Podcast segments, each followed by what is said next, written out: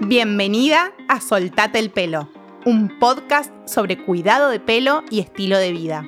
Soy la doctora Vani G, médica dermatóloga y tricóloga, experta en pelo.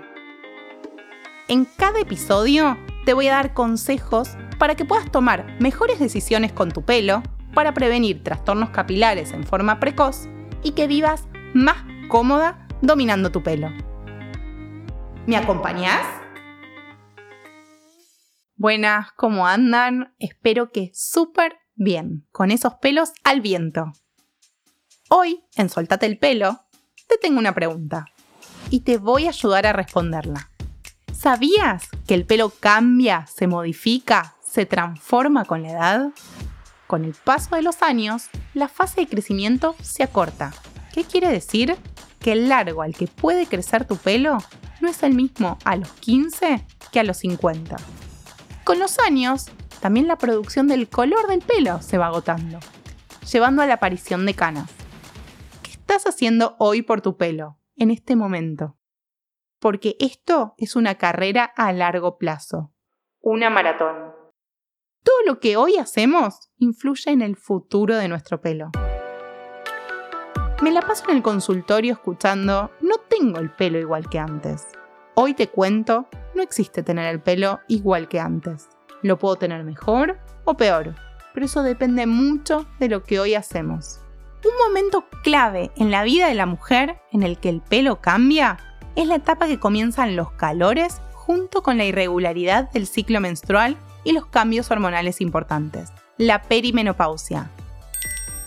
Esa transición hacia la menopausia que comienza en promedio cuatro años antes del periodo menstrual final. Luego, ya en la menopausia, después de años de irregularidad menstrual, que nos viene cada tanto, las mujeres finalmente experimentamos el cese permanente de la menstruación o la menopausia clínica, en la que ya podemos hablar concretamente de sofocos, trastornos genitales y urinarios, cambios del estado de ánimo, disminución de la calidad ósea, entre muchos otros. En esta etapa, la producción de colágeno de la piel se reduce por la deficiencia de estrógenos. La disminución de ese colágeno estamos acostumbrados a escuchar que puede provocar un mayor envejecimiento y arrugas de la piel. Pero con el pelo, ¿qué pasa? Se hace más fino. ¿Por qué? está relacionado con la disminución de estrógenos y el inicio de miniaturización en alopecías que aparecen con esta etapa de la vida. Pérdida de brillo y suavidad. Porque las caras tienen diferente textura, además que las glándulas sebáceas modifican su actividad con el paso de los años. Así como también cambia el color, porque se van agotando las maquinarias productoras de melanina, lo que le da color al pelo. No importa si hoy tenés 20 o tenés 60. Ponete a pensar.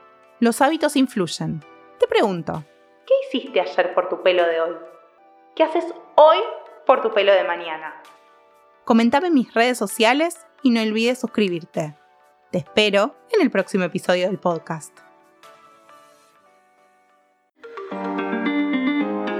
Bienvenida a Soltate el pelo un podcast sobre cuidado de pelo y estilo de vida. Soy la doctora Vani G, médica dermatóloga y tricóloga, experta en pelo. En cada episodio te voy a dar consejos para que puedas tomar mejores decisiones con tu pelo, para prevenir trastornos capilares en forma precoz y que vivas más cómoda dominando tu pelo. ¿Me acompañás?